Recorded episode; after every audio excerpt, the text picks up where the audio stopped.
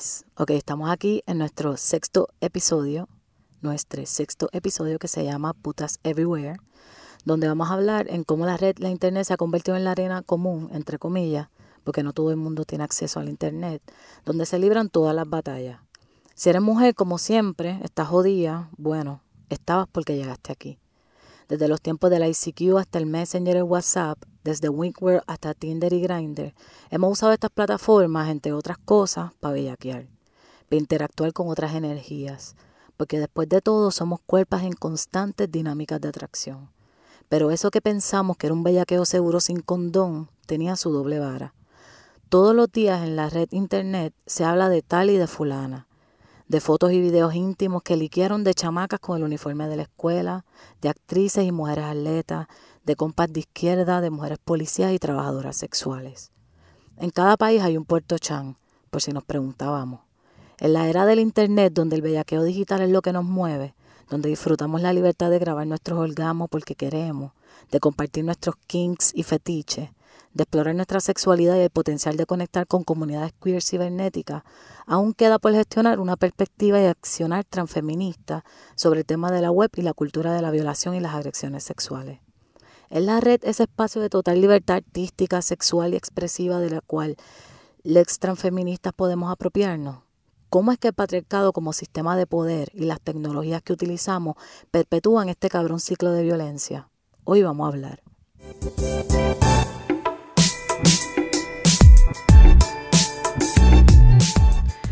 Huepa, que es la que hay. ¿Qué está pasando? Es fe.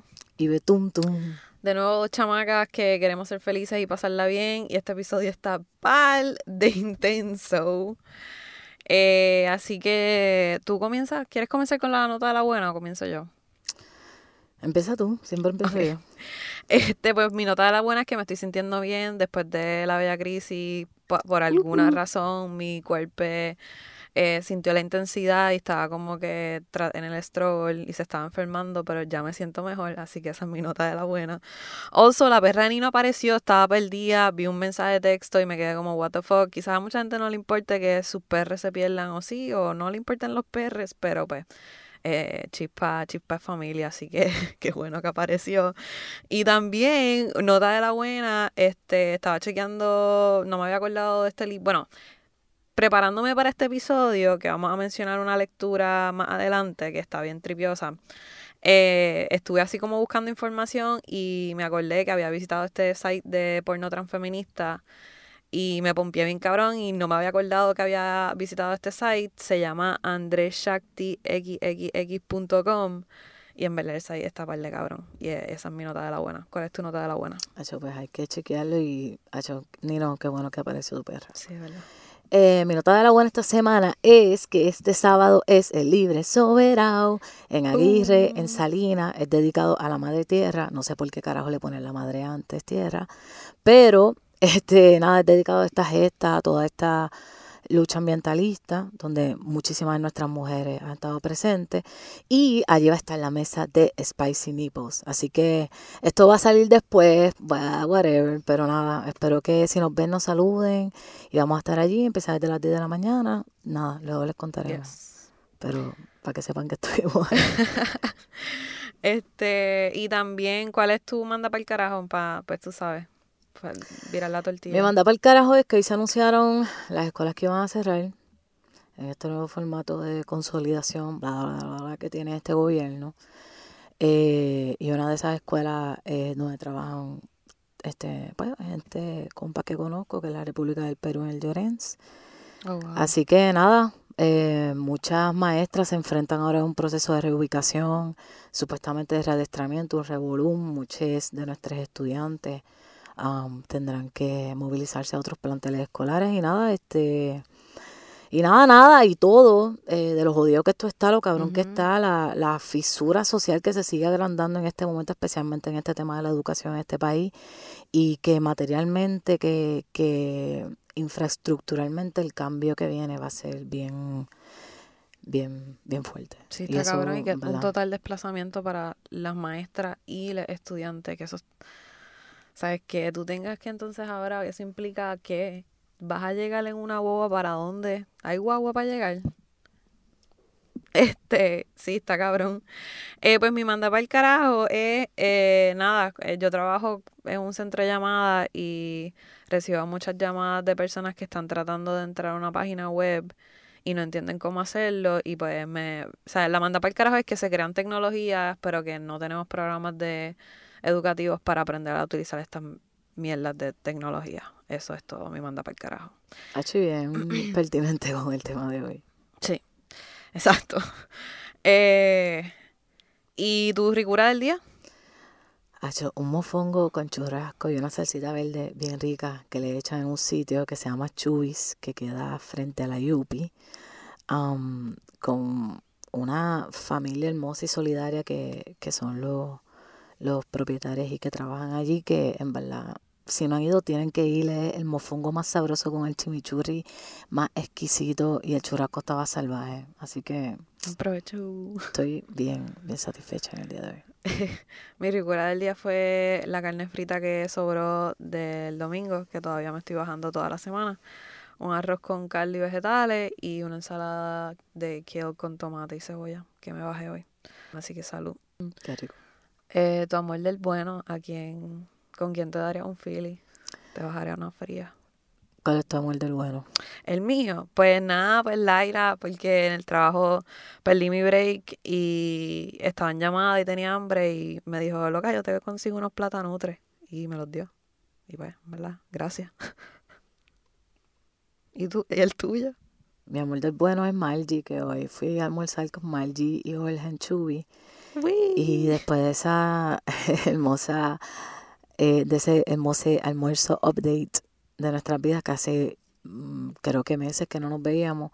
Este Margie me dio, me pasó una cosa en la espalda, con yo no sé qué, me dio un masaje con una bolita ahí y fue espectacular, ¿sabes? Fue totalmente sanador después de esa bella crisis.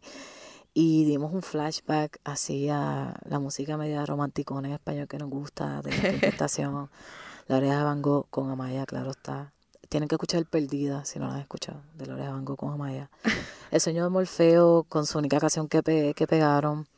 Y me presentó mal ya una muchacha que se llama Beatriz Luengo, que también estaba bien cool. Um, la pueden escuchar. Tiene una frase que va a ser mi estatus de Facebook próximamente, de una canción que no recuerdo el nombre ahora, pero dice, no soy perfecta, pero no hay nadie que se me parezca. Y ese es mi flow de esta semana. Nice. Y gracias, Margie, qué rico. Sí, Margie. Eh, Eres todo un amor. Siempre. Pues seguimos con nuestro tema, nuestra conversación de hoy. Eh, ok, so para el tema de hoy, que en verdad pienso que está bien cabrón de complejo, deberíamos como que explicar por qué es que queremos hablar sobre slut shaming, revenge porn y bellaqueo digital. O sea, sí, el tema es uno que queremos hablarlo porque es relevante a nuestras experiencias, pero más allá de eso existen otras razones que no se problematizan desde una posición transfeminista, como el hecho de que hoy en día parte de nuestras interacciones diarias están informadas por la red slash internet. Como me dijo una amiga de high school alguna vez, shout out para Claudia, espero que estés bien, mamá. Te he visto en fotos, esto es un mega paréntesis, te he visto en fotos metiéndole, corriendo, and I'm so fucking proud of you. Este, hace tiempo no te veo y me hace falta. Eh, shout para Claudia, pero como una vez me dijo Claudia a mí en high school, alguna vez, el celular es casi un grillete hoy día. Y en verdad no es el celular en sí el grillete, ¿no? Es la infraestructura de la cual es parte el celular y por ende nuestras vidas.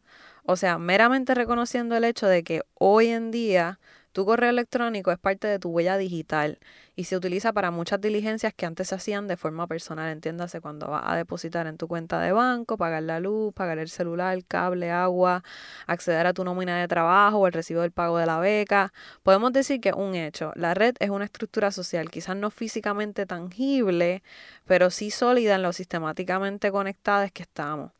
Y si le añadimos a eso que nuestra sexualidad ha transmutado en esta nueva interfase cibernética, entonces es necesario hablar esto de el bellaqueo digital. Primero, estaremos hablando de nuestra experiencia en el Internet o con el Internet. Ya que la red comenzó recientemente y es relevante, sabemos que para nuestra Corillex de 20 y pico, 40 y pico de años. Y luego estaremos problematizando un poco la forma en la que existimos y vivimos nuestra sexualidad en estas interfaces digitales. Pero primero, en este episodio queremos resaltar la siguiente iniciativa feminista y como hemos dicho un montón de veces, esta gente no nos da chavo, ¿verdad? Quizás ni nos conocen, este, pero nada, su iniciativa es tan cool. Queremos darle un extenso, intenso y caluroso saludo a la tienda de artesanías locales Culturarte, que está en la Plaza del Mercado del Pueblo de Guayama. Un beso y un abrazo a Nitsi, a Nairi y a Nia por ser mujeres de gestas, valentías y solidaridades. Dese la vuelta por allí y apoye a las de aquí, esas que también venimos de muchas partes. Ok, y en verdad, mala mía, sí quizás nos conocen, pero por ejemplo, esta que viene ahora, esta iniciativa feminista que viene ahora, nada que ver. Este, pero sí tienen que escuchar el podcast Inner Hope Uprising. No sé si pueden, es que tienen. Lectores de Inner Hope Uprising hablan super right true sobre experiencias como seres sexosos desde sus diversas identidades de género y prácticas sexuales. Podemos ser putas y transfeministas. Nos pueden gustar tres personas a la vez. Black queer people are here. De verdad que un abrazo y beso súper sabrosón para Sam, Akua, Rebecca y Rob. Yo no sé si van a entender, yo creo que una de ellas como que pues, más o menos puede entender en español, pero who knows. Porque de verdad que son las voces que necesitamos para conectar nuestros placeres. Y a la gente que piensa que las feministas acá estamos al garete, Ahora sí que se jodieron porque esta hashtag InnerPuta está ready para comerse el mundo gracias a proyectos transfeministas como Inner Hope Uprising. Representando desde Queens, New York para el mundo, pueden chequear su página en Facebook, Inner Hope Uprising, y en Instagram por at. Wow, pues cuando llegó una computadora a casa fue un evento. O sea, hello, una computadora. Cuando mi abuela paterna murió, papi cogió unos chavitos y con eso compró la computadora. No tenía internet ni nada de eso porque en casa no había teléfono, pero tenía unos jueguitos bien cool y la enciclopedia en carta. Todo chévere hasta que años después pusieron teléfono en casa y con eso llegó la internet. Ay mamá. Llegó el ICQ, el Latin Chat, el Yahoo Messenger, el Messenger. ¿Qué te cuento? Ahí se jodió todo. Mi universo se expandió exponencialmente y así como conocí gente de todas partes del mundo, gente que amé profundamente, de igual manera, cliqué una webcam y vi el pene de un viejito con pelos blancos. Confieso que me cogió desprevenida y mezclado con el brightness del monitor de aquellos tiempos, pensé que había sido una visión casi apocalíptica. No por el bicho ni los pelos, sino porque en verdad que no me lo esperaba. Pero no me quité y descubrí que lo mejor del Internet es que podía ser quien quisiera. Juan, Leticia, Francesca, Alexis, Rubio, Pelinegra, futbolista o pastora. Más que la preocupación de quién es la persona que está al otro lado, había una ansiedad, una necesidad intensa por conocerse y conectar. Bueno, pero seamos realistas. Estábamos todos locos por meterle al bellaqueo, y más si es anónimo. Superamos los walkie-talkies o los escáneres, que aunque medio anónima todavía era muy local. Ahora no. Ahora estamos como ondas en el universo, con una gasolina hormonal que cuando nos mojamos se nos nota hasta en el mahón. Y el Internet, así como exacerbó, también ayudó a aliviar muchas de esas tensiones. Yo me acuerdo de emperifollar al avatar de Wink World, shout out Chani, yo me acuerdo, tú te acuerdas, y escoger el canal del pop para empezar a hablar con quien yo pensaba eran chamacos porque sabrá la vida quién de verdad estaba detrás de ese avatar y detrás de esa computadora. La bellaquera digital es una cosa intensa. Y es que esto del anonimato y el ser digital son aspectos de la comunicación hoy en día que es bien complicado. Porque como dice Betún, eres un ser virtual y te puedes convertir en quien tú quieras. Incluso yo recuerdo que mi amiga y yo nos tirábamos como 50 fotos para luego escoger una que nos gustaba y a veces hasta ponerle filter para vernos de X forma, o sea, una versión de nosotras que pensábamos que visualmente puede ser más appealing. Y todo por la bellaquera que nos come por dentro. También recuerdo esa tiradera pre-internet, esta cuestión de quedarte pegada hasta la madrugada usando el teléfono de la casa para hablar con chamacos de Ponce o de Isabela. O hablar por scanners, yo no sé quién se acuerda, yo me acuerdo de los scanners. Y preguntar, Furia 85, ¿cuáles son tus 20? No fue hasta mucho tiempo después, en mi etapa en Messenger, que me tiré el sexting con dos chamacos en Aguadilla. Y tú llegaste a tener digital fuck buddies. Sí, hacho, sí. Yo me acuerdo que en casa, este, en algún momento se movió la computadora a mi cuarto y yo soy, o sea, yo no duermo y pasé tiempo menos y papi siempre me regañaba porque era bien tarde y él este, había el monitor prendido y después me di cuenta que si simplemente apagaba el monitor y cuando escuchaba ruido nada, esperaba que volviera a acostarse y todo seguía como si nada. Así que sí, fue muy fructífera mi tiempo de Twitter Fuck Buddies. A mami también le, le sacaba por el techo de que yo me quedara pegada hasta las 3 de la mañana frente a una computadora. Y siempre me hacía la misma pregunta, era como que, ¿pero qué carajo tú estás haciendo? Y es como que, Corillo, estoy hablando con un montón de gente, esto está cabrón. este, pero también me acuerdo quedarme par de tiempo usando el teléfono cuando el teléfono era en línea y a mami también le sacaba por el techo. Incluso tenía que hablar bien, bien, bien bajito porque mi abuela dormía al lado. ¿Verdad? yo no sé. Yo estoy como. Quisiera preguntarle a mi abuela. Como, pero a la misma vez no, como que tú te acuerdas cuando yo era chiquita. No sé, sería una conversación bien, bien interesante. a mí nunca me gustó hablar por teléfono, así que por eso cuando llegó así como eso de chatear o de mensajes de texto fue como, Yo me puedo, queda... puedo comunicarme con otro ser humano porque no odiaba hablar por teléfono. A mí tampoco me encanta hablar por teléfono, pero por, en esa etapa era como, literalmente yo recuerdo una vez que yo me quedé la noche entera con el celular prendido. O sea, yo creo que yo, la otra persona durmió al lado mío a través del celular. Así de... Uh, ok, pensando en los chats y esta cuestión de que uno podía ser quien quisiera, estoy pensando ahora como, como que con estas plataformas de Facebook incluso, bueno, exacto, Facebook yo creo que más que nada, que tú tienes que poner tu nombre y apellido y como que tu vida entera está expuesta ahí, ¿sabes? Tú no puedes ni siquiera hacer un avatar, tú eres como... de verdad que tú no sabes si es peor tener un seguro social o la página, o la página de Facebook, exacto. Y entonces yo, ¿sabes? Porque cuando ya yo sabía internet, Facebook no existía y cuando Facebook empezó tú tenías que tener el email de la universidad, puse el Facebook. Y era como que, what the fuck. Um, ¿Sabes? Porque empezó también así como University Network hasta que se expandió. Pero antes de eso, lo más brutal era que, ¿sabes? ¿sabes? Y yo pues, nuevamente las experiencias son diversas, habrá las cosas malísimas, pero yo voy a hablar de lo, de lo que yo conozco. Mm. Pero nadie podía saber quién tú eras, verificar tu identidad, etcétera, etcétera, porque era como que a dónde vas a ir. Porque hasta que no salió MySpace, más o menos, pero anyway, en MySpace tú podías poner lo que fuera. Y, ¿sabes? Y ya. No, no tenías como que poner fecha de nacimiento y comprobar con tu teléfono tu dirección. tu, era como. ya, podías ponerte un email como te diera la gana. ¿sabes? Era desde, ¿sabes? desde mi perspectiva, ¿verdad? En mi propia exploración del género y la sexualidad, en esos tiempos que no tenían ninguno de estos nombres, ni género ni sexualidad, era simplemente como yo me sentía y como yo decidí actuar, pues fue un espacio súper liberador. Yo creo que si no hubiese sido por eso, yo no sé dónde yo estaría ahora mismo en cuestión a... Yo creo que para muchas personas fue bien liberador el que tú puedas como, como crear, exacto, como crearte eh, ahí. exacto y, y también como súper, que no hay un compromiso tampoco, como...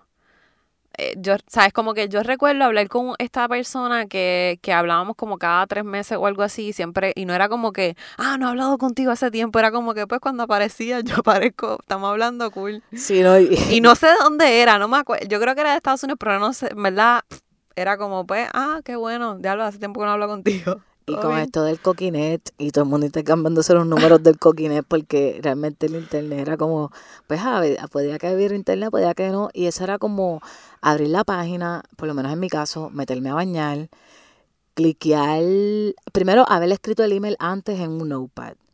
Después de cliquear para abrir la página, meterme a bañar, cliquearme para meter la información, ponerme a vestir, cliquearme para mandar el email, irme a la práctica de voleibol, volver, darle copy-paste, darles en el email y esperar todo un día para mandar solamente un email desde... O sea que también um, había un compromiso porque pues sabías que te iban a contestar, etcétera, como que había esa, esa conectividad, esa conexión, pero la cuestión del tiempo era como casi como, yo imagino para nosotros como un código morse, como mandar un telegrama. Exacto. Porque el internet en ese tiempo era súper slow. ¿Y llegaste a hacer chats en grupo? Pues yo no sé, ya no me acuerdo. me había como una plataforma así de o algo de meterme en chats ya donde había un montón de gente. yo conozco gente que le encanta esa pendeja. Pueden pasar horas ahí. ¿Cómo tú dirías? ¿Sabes? Te, te pregunto yo también como para conversar, eh, porque es algo que, que estaba pensando mientras hacíamos este episodio. Este, tu desarrollo sexual o cómo interactúas sexualmente con, con las personas. Pues y a la vez, perdona que te interrumpas, ¿cómo eso influencia también cómo desarrollaste, cómo desarrollamos nuestra identidad de género? Bueno, no sé si voy a estar contestando esa pregunta, pero lo que yo estoy clara es que yo por lo menos no vine a, sabes, como que yo siempre he sido bien reacia de como poner fotos de mi cuerpo. So que para mí el Messenger era más una cuestión de como que hablar con la gente, como que hablar cosas, imaginar cosas, como era así como ese viaje, como esa, eso era lo que como de interacciones que yo recuerdo así con como que gente que yo me enchulé a través de Messenger o a través de cualquier chat o qué sé yo, no era como que, qué sé yo, estoy bien bellaca. O sea, yo recuerdo así de chamaquita, era más como que poder hablar de lo que tú quisieses, como, y eso era bien chulo, pero yo pienso que eso es algo no romántico, pero es más como que no es físico, sino que es más como mental, si acaso. Sí, y, yo, este, y también de los gustos, las conexiones. Exacto. Y entonces, ahora pensando como la gente, el par de gente que yo me he tirado, particularmente hombres, como que mis interacciones con ellos, o sea, a nivel físico es como, es bien frustrante. Entonces, estoy pensando otra vez como que yo en el internet y es más como, más mental, me, me tripea más, pero es más como mental, no es tanto físico, no sé. Pero frustrante porque diría. frustrante porque es que es la misma mierda, estás como que tienes unas expectativas y esto, o sea, no quiero generalizar, pero nada. Como que no saben satisfacer. Eso es todo. Ok. Este. Eh, en mi caso era como. Yo creo que me permitía ser esa persona que yo no podía ser en mi casa, tal vez o en otros espacios porque tus roles están bien definidos, bien acomodados, etcétera, etcétera. Y me podía a mí, ¿sabes? Me permitía a mí conversar de lo que yo quisiera conversar, hablar de lo que yo quisiera hablar. Y de verdad, una de las cosas más bellas para mí de todo ese tiempo es toda la música buena que conocí, que pude mm. intercambiar y compartir, como que... Sí, esa sensibilidad. Puff, y toda mi biblioteca musical de mi vida está influenciada mucho por ese tiempo, por toda la gente que conocí. Eh, en ese tiempo. Y yo creo que en el proceso de la cuestión de la identidad de género a mí me, me ayudó mucho a vivir esa parte no binaria de mí misma porque porque yo siempre me pensaba, o sea, como, por ejemplo, yo veía el género en primer lugar como una cuestión que sí estaba consciente, porque, por ejemplo, yo decía, coño, yo quisiera ser nene para que me trataran como a los nenes. No necesariamente por una cuestión de, del, del cuerpo, del cuerpo o de, o de pensarme más allá fuera de, de mi cuerpo, pero más por, por el trato social. Y son cosas que después pues vengo pensando, no que tal vez en momento analizaba. Y, y yo creo que ese espacio me permitió a mí comportarme como me diera la gana eh, y en ese proceso ver mi valor, ver explorar mi conocimiento, atreverme a retarme más allá de, de este marco social en el cual estaba comprimida. Una vez salía de mi computadora, me ponía un licra, tenía que caminar a pie hasta donde era mi práctica de voleibol con mis audífonos porque no quería escuchar nada de lo que estaba pasando afuera. Y, y yo creo que en eso, pues para mí, nuevamente las experiencias son diversas, pero fue súper liberador. Este, y un poco también yo creo que, y también de eso vamos a hablar más, más adelante, yo, yo creo que un poco en mi narrativa yo integro eso de cómo influenció para mí, no necesariamente de manera positiva, el, las tecnologías en, cómo interactúo sexualmente con las personas. Entonces en ese proceso, hablando un poco de, del aspecto no tan positivo de, de, de, este espacio que llamamos la internet, es como el, lo que llaman el revenge porn. Para mí es más llamado eh, revenge porn. Y el slut shaming también. Yes, sobre todo. Eh, y en, cuestión del revenge porn, por ejemplo, en Puerto Rico la ley todavía no, no ha pasado por el Senado. Yo no sé ni cuánto, hace dos años o tres que se escribió esta ley que se aprobó en la Cámara. Así que aquí realmente todavía para proteger eso eh, para nosotras protegernos en esos espacios no, no, no tenemos mucha legislación a nuestro favor. Y pensando en casos como, o sea, la mujer policía de WhatsApp, bueno, una que la grabaron um, mamando sin su consentimiento, y la cual fue despedida de su trabajo y hace apenas la reintegraron, ella demandó y um, ganó la demanda y se supone que le paguen retroactivo esos tres años que estuvo sin trabajar. Si se lo han pagado o no, no sabemos, y, pero hay que estar súper pendiente. este La otra que um, se está masturbando con una macana, etcétera. Tenemos la hija del alcalde de Corozal, un montón de... Sí, un montón de casos de De casos aquí en Puerto Rico, ¿me entiendes? Locales, o sea, gente que tal vez podemos conocer. Y, y, un poco como vemos también como estos espacios realmente estamos súper desprotegidas y aparente ser un espacio seguro, súper libre, Um, todavía existe esa, esa necesidad de crear espacios seguros en el Internet. Y en ese, de verdad, eh, cuestionar este, esta terminología de revenge porn, porque el primer punto no es pornografía, porque eso no es consentido y muchas veces es intencional. No es venganza porque, no sé, la palabra venganza implica como que hay algo que tú hiciste para merecértelo. Sí, como un castigo. Exacto. Una de, las una de las terminologías que he propuesto es el de abuso sexual basado en imágenes, que eh, me parece mucho más apropiado que el porno venganza en español. Ya, este, y que conocemos, bueno, yo por lo menos en mi narrativa voy a mencionar a un par de gente que conozco que, que pues sí, eh. Particularmente chamacos, de, conozco de chamacos que son, son unos cabrones y eh, se, se ponen a postear imágenes por ahí, a compartir videos, hablar mierda de chamacas en grupos de WhatsApp. Es como... Y también está el, el grupo este de WhatsApp, este, la noticia este del, del grupo de WhatsApp que creo que estaban como violaron a estas mujeres en, no sé si en, fue en España, pero después lo están comentando en el grupo de WhatsApp que eso también, ¿sabes? Como eso otro ejemplo. Nosotros en la huelga 2010 en Mayagüez eh, un chamaco que una de las compas eh, que pues, estaba como que saliendo con él, accesó su computadora y vio videos de ella y de otras compañeras que la había grabado sin el consentimiento de ella en su computadora.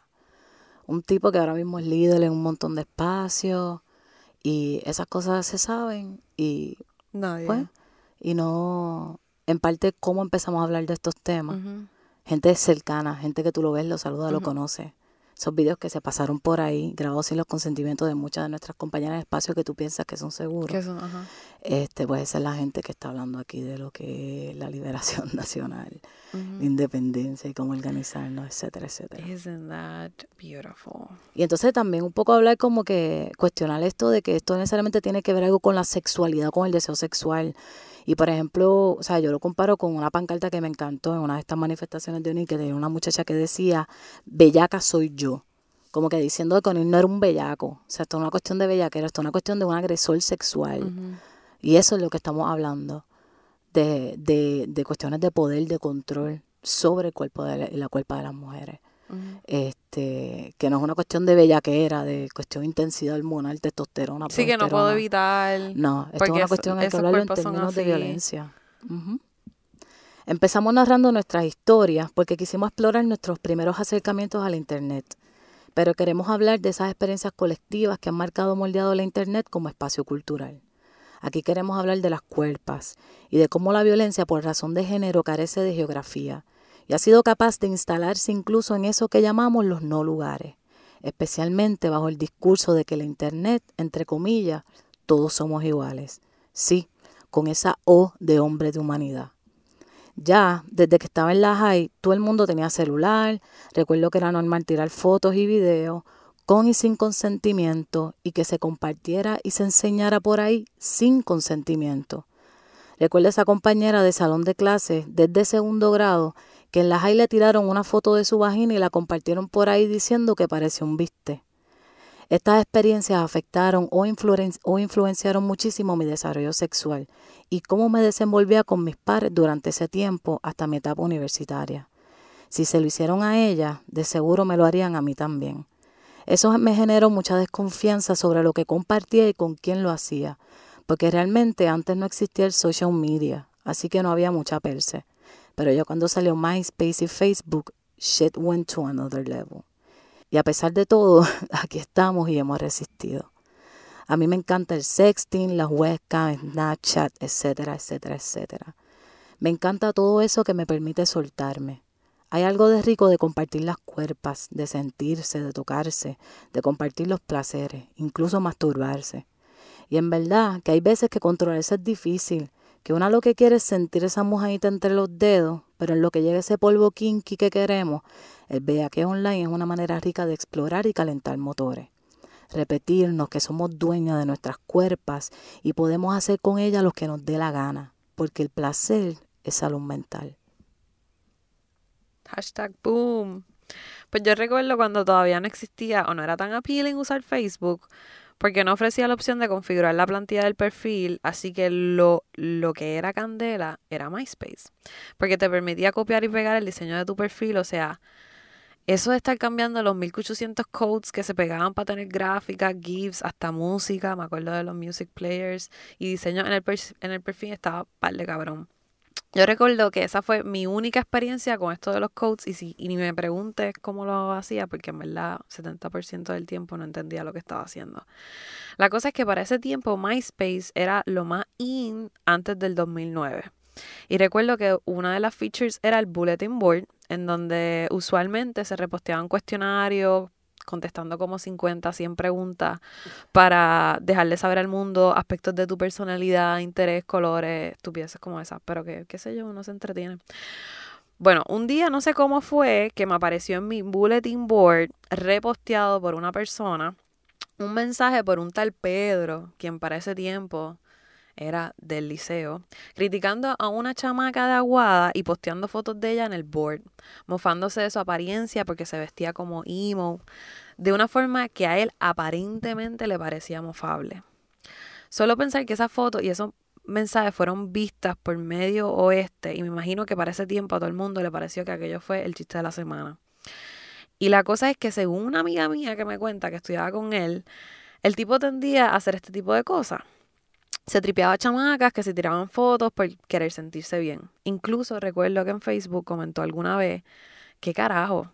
En una foto que nos tiramos en Crash Boat, el spot playero más frecuentado en Aguadilla, y todo porque se notaba que fue una foto adrede de nuestros culos en vez de nuestras caras. O sea, al tipo le jodía la existencia que nosotras quisiéramos sacarnos fotos así. Ahora el chamaco está haciendo un doctorado de que en cine y medio. Imagino que ahora su conciencia le invierte en otras cosas, pero de verdad que está cabrón que los chamacos vayan por ahí, por la vida, en estas actitudes y prácticas violentas como si la cosa fuese normal. También recuerdo, mi ex me contó que un chamaco es pareja de esta muchacha, de una de sus mejores amigas, subió fotos de ella en Puerto Chan. Y hablando con una compa, también tocamos el tema de que esto es un cabrón tren eh, tipos subiendo nudes de chamacas, ya sea porque le tiran fotos sin su consentimiento porque ellas deciden compartir estas fotos con ellos. Y los cabrones suben este contenido a espacios como 4chan, Puerto-chan y sitios porno. Yo también puedo compartir una experiencia en donde par de amistades que tengo en Aguadilla estaban hablando mierda, me eh, si eso es un término, por el simple hecho de que me tiré pues eh, al hermano de mi ex. Y pues el, grupo de WhatsApp, pues aparentemente eso era motivo de chiste o de comentarios. Eh, y lo sé porque pues mi ex me lo contó porque estaba en el grupo. Y si este espacio del podcast sirve para algo, es para denunciar, para contar nuestras vidas, porque, porque espacios como WhatsApp son súper violentos cuando miramos cómo los hombres se, se socializan a través de los mismos. Y esto lo sabemos si miramos los comentarios que hacen sobre mujeres atletas, artistas, compañeras, amistades y familiares en esos chats. En verdad no me importa, solo quiero compartir por cuestiones de visibilizar cómo esto es un cabrón patrón. Y para ir más allá, el último muchacho con quien estuve en Baltimore me pedía que me tomara fotos en nua y es como que, mano, yo sé que es la que hay y en verdad que no estoy puesta para esa mierda. Y lo cabrón, esto evidencia que todavía vivimos tiempos patriarcalmente retrógrados cuando nadie quiere hablar de sexo, nadie quiere hablar de porno, nadie quiere quiere hablar de cómo y cuándo son los orgasmos, aunque sabemos que nos gusta el sexo bien cabrón, porque tú sabes, somos vidas sexuales, aunque sabemos que vemos porno a capacidad, entre muchas otras cosas que se dan en la internet y en la vida, y aunque sepamos que nos gusta mojarnos y remojarnos para relajar la bella crisis. Y a eso le añadimos el patrón de agresiones sexuales cibernéticas, resultado de una sociedad patriarcal que se viene por y desde el enclosetamiento. Y esto lo digo porque es una gran contradicción que no se reconozca la sexualidad como parte de nuestra dimensión humana mientras que agresores se la van jalando se van jalando casquetas, viendo videos y tirando fotos de mujeres y chamacas. Tiempos tan patriarcales estos que si te graban masturbándote con una macana, la que usas como parte de tu uniforme de trabajo, y el cabrón que te chichaste esa noche comparte el contenido sin tu consentimiento, la división policíaca de tu región te arranca de tu puesto, porque dirán por ahí que eres una jodia bellaca.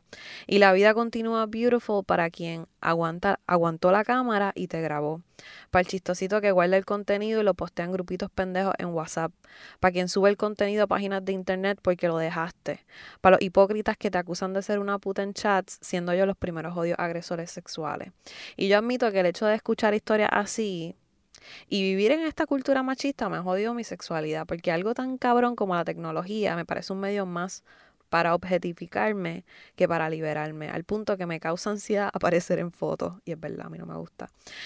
Y mira que a veces me encantaría canalizar esta energía creativa, sexual que tengo en algo que me acerque más a mi humanidad y mi norte, lo que sea que yo quiera.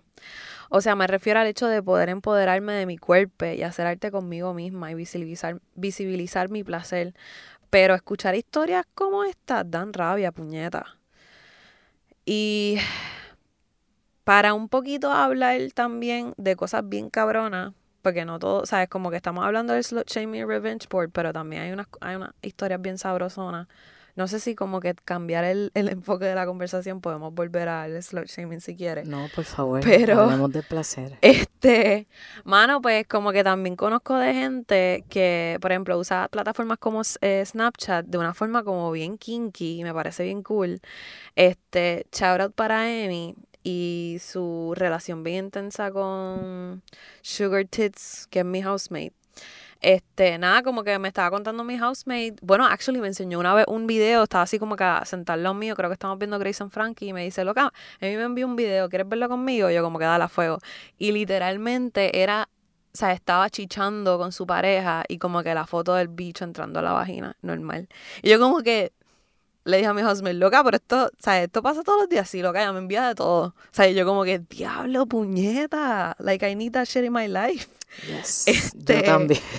Pero yo me quedo como wow y sabes como bien interesante como que todos los niveles de como sabes la confianza como que es como no sé tan bello y, y me encantó cuando me lo me lo contó en verdad como que y te quiero Emi y un abrazote pero anyways sabes de otra historia Oh, oh. Um, fíjate, no tengo que tengo que abrir mi corilla más porque necesito ese tipo de intercambio. Sí, surgen siempre como, ¿tú me entiendes? Pero nada así tan como que el consentimiento de compartir mi experiencia sexual Ah, que estoy sí, en sí. este momento contigo para que tú te la disfrutes a lo que tú quieras con ella así de manera tan rica porque el ser el ser humano tan bello y bellaca que eres es como wow, sí, ahí ahí es donde quiero vivir, no pido más. Eh, pues nada, también quisiera compartir una reflexión de un libro que este era el libro de que le estaba hablando. Se llama Coming Out as a Porn Star: Essays on Pornography, Protection and Privacy, en donde leí un poco de la vida de trabajadores sexuales y porn performance de hoy día. Hablan súper right true sobre cómo viven el discrimen en una sociedad binaria, transfóbica, misógina, machista y violenta. Cuentan sobre la importancia de crear espacios seguras, seguros eh, entre ellos para poder ejecutar su trabajo, su arte y su pasión, porque trabajar en la industria del porno les cuesta la vida a veces, el trabajo, la educación, las redes de, las de apoyo familiares y la tutela de sus chiquitines. No tanto porque el espacio profesional sea violento, aunque eso es un factor, ¿verdad?, que se puede tomar en consideración, sino más bien como la sociedad en general les discrimina, eh, les amenaza, les niega sus derechos, les violenta sus vidas en base a su trabajo. Y algo que como que pude reconocer en muchas de las historias, eh, o sea, ese argumento principal y más consistente de, de las 57 personas que comparten sus historias en el libro, es que la sexualidad es parte de nuestra humanidad y como tal es una manifestación libre de nuestro ser.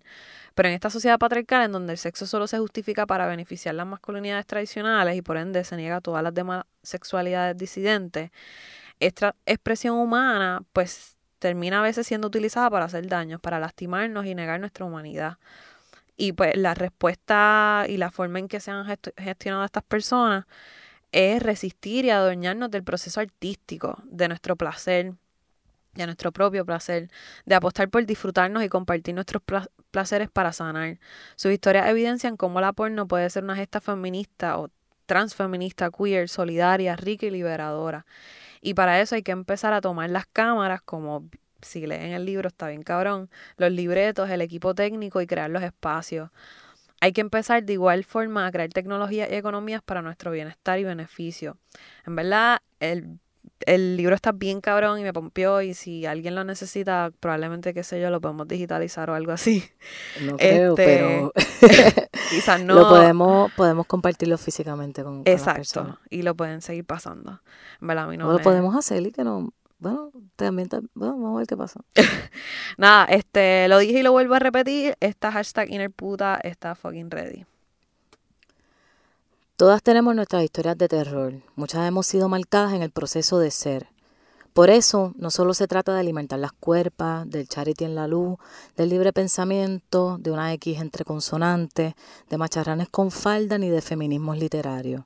Si nuestras cuerpas no son libres, si somos mera mercancía que se abusa, se roba, se secuestra, se vende, se esclaviza, se transgrede, se le traspasan palos de escobas por la vagina, los anos, cuerpas que se matan, si no se puede caminar por la calle en una cuerpa femenina, entre comillas, porque se tiene un pene entre las piernas, si no se puede ser bucha, si no se puede ser puta, si de control se trata y no tenemos ninguno, no hay paz, no hay vida, no hay libertad. Allá quienes les apasionan los martirismos, las cruces, los pacifismos. Pero aquí nos gusta la frontera y pecamos de reguleras y jeputas. Y repetimos, o todes o ninguno. Sí, con esa O de masculinidad tóxica.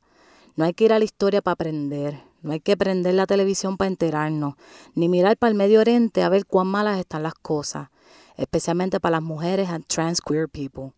Con mirar para el lado es suficiente. Esos son los panas, esa gente con la que pasamos los días, los que se nos sientan cerca, los que nos pasan por el lado, los que van a la universidad, los que janguean en la misma barra que tú, el guardia que te vigila. Si entre nosotros no practicamos formas saludables de relacionarnos, de explorarnos, de asumir el consentimiento como una responsabilidad, de respetarnos, de manifestar las sexualidades como querramos sin ser violentadas, si entre nosotros no nos atrevemos a subir postura, a responsabilizar a los agresores, si nos hacemos de la vista larga porque son los panas y tú sabes cómo es la ley de la calle y los chotas mueren por la boca, si aún esa retórica deshumanizante te conmueve, eres el problema. Y a eso es lo que venimos, a darnos un paso a ti y a mí, a hacernos nuestra prioridad, echar para adelante eso que ha quedado en la periferia porque no teníamos tiempo para eso, que aparenta ser no tan importante, porque no es tan urgente, porque no se cocina en una olla, porque hay que tener paciencia en lo que el socialismo llega. A veces hay que hablar mucha mierda para pensarnos. A veces es más fácil acomodarle una jeva a la amiga que zumbarse una de pecho con la chica que le gusta. A veces todo es tan fácil cuando no es con una. Pero queremos invitarnos a serle protagonistas de nuestra propia porno y tenemos condiciones y queremos las cosas como las queremos. No hay puntos medios, solo palabras clave. Queremos sanar nuestras cuerpas y que fluyan los orgasmos. Hashtag esculteando al opresor. bueno, y ahora vamos a deleitarles con el siguiente audio. Ahora sí, de la gorilla. ahora sí. Inner Hope Rising, directo desde Queens, New York, para el mundo y Puerto Rico y todas las islas. Esta corilla también anda en las de hablar mucha mierda para pensarse, autogestionarse y producir contenido transfeminista. Acá les dejo una discusión entre las hosts en el 2006, 2016, disculpa, no 2006, 2016, sobre una noticia en Detroit, Michigan y cómo este evento está relacionado con el tema de hoy desde otra perspectiva. So basically, um, a few years ago in Detroit, a whole entire fucking warehouse of um, untested rape kits was discovered. Um, so there's about 11,341 unopened rape kits found in um, the storage place. That is so terrible. It is. They It- were just like, fuck it. I think it was a lack of Put 'em uh, in the a lack of funding because it cost um 490 bucks Mm-hmm. to to do a like test a rape kit. But also just shows like why like women aren't lying or people aren't lying when they say they're raped because if you have to go through a whole test like that Mm-hmm. as it was described to me it seemed like a really rough test. Yeah. Your- she said her Especially vagina after was you had just gotten raped. Yeah, your vagina's sore. They put like weird gel in there, and they're swabbing shit, and you just feel violated. After you've already been violated. And then to have that kit sent to a place, not to like any like sort of scientific wherever the fuck rape kits are tested, but to like a warehouse Yeah. to be left untested for years. Mhm. You know, it's like it's kind of like hopelessness almost. Yeah, it's like okay, you know, I if you if you step up to report a rape in the first place, like you would hope you should. Yeah, you would hope that something could come of it. That's why. That's why you just believe people when they say they're raped. Like, give them the benefit of the doubt. Mm.